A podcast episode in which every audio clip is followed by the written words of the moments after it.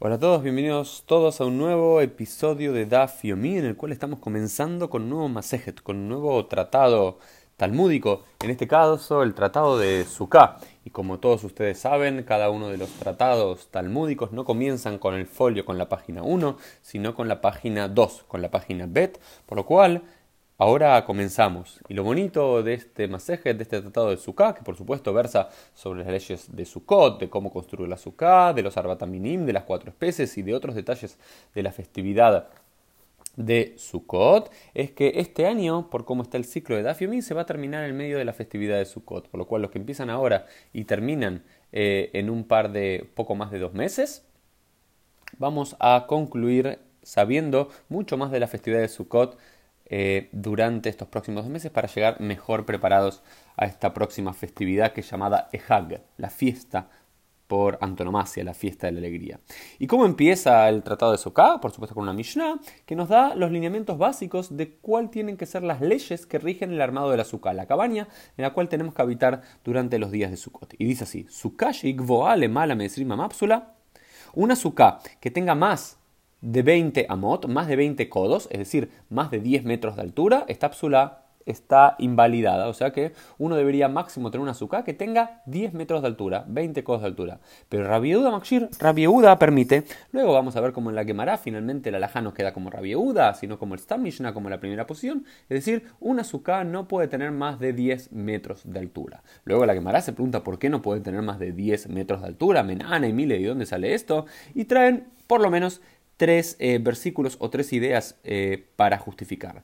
La primera cita en un versículo del libro de Levítico capítulo 23, dice, Leman yed'u o Israel, para que ustedes sepan las generaciones futuras que en Sukkot, en cabañas, los hice sentar al pueblo de Israel. Y lo que dice la lógica de, de Rabba es hasta 20 amot, hasta 10 metros, el hombre sabe, tiene conciencia de que está en una azúcar, más de, 20, más de 10 metros de altura, ya no tiene conciencia de eso, es como decir, cuando nosotros tenemos conciencia que habitamos bajo un techo, cuando lo podemos ver está a la altura de nuestros ojos, cuando está por sobre la altura de nuestros ojos, ¿sí? nuestros ojos de lo shalta by eina. Nuestros ojos no lo pueden ver, por lo cual no lo consideramos propio. Esta es la razón de Rabba. Otra razón, la de Rabbi es que Besukati el etzel yomam mejor. Esto lo cita de un versículo de Isaías, del profeta Isaías capítulo 4. Dice que eh, la azúcar nos tiene que dar la sombra. Por eso otro de los principios fundamentales de, las alajot de Sukkot, como vamos a ver, es que la cabaña, la azúcar, tiene que dar,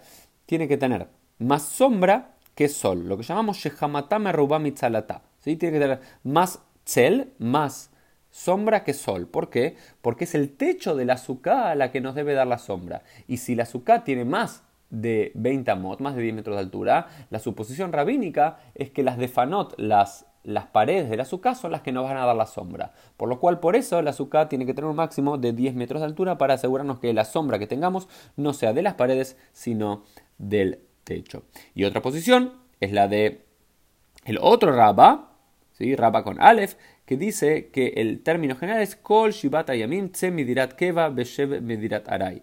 Durante siete días debemos salir de nuestras moradas permanentes para habitar en moradas transitorias. Y lo que nos dice es que nadie construye una morada transitoria de más de 20 amot de altura, de más de 10 metros de altura. Es decir, más de 10 metros de altura es una construcción permanente, física, digamos que eso es un lugar para vivir, es una casa muy alta, es un departamento, es un palacio. En cambio, una pequeña cabaña como para ser transitoria no puede tener más de 10 metros de altura porque la gente usualmente no construye algo transitorio de más de 10 metros de altura porque necesitas una estructura mucho más permanente. Entonces lo que vemos, por lo menos en nuestra eh, primer Dafiumis, este principio general de que la altura máxima del azúcar tiene que ser 20 codos es decir, unos 10 metros y el mínimo, como lo vamos a ver, tiene que ser por lo menos la azúcar mínima, la azúcar taná, tiene que ser por lo menos de azara tefajín, de por lo menos un metro de altura, de 10 tefajín, que son 10 puños, más o menos cada puño son 10 centímetros, por lo menos entre un metro de altura y 10 metros de altura,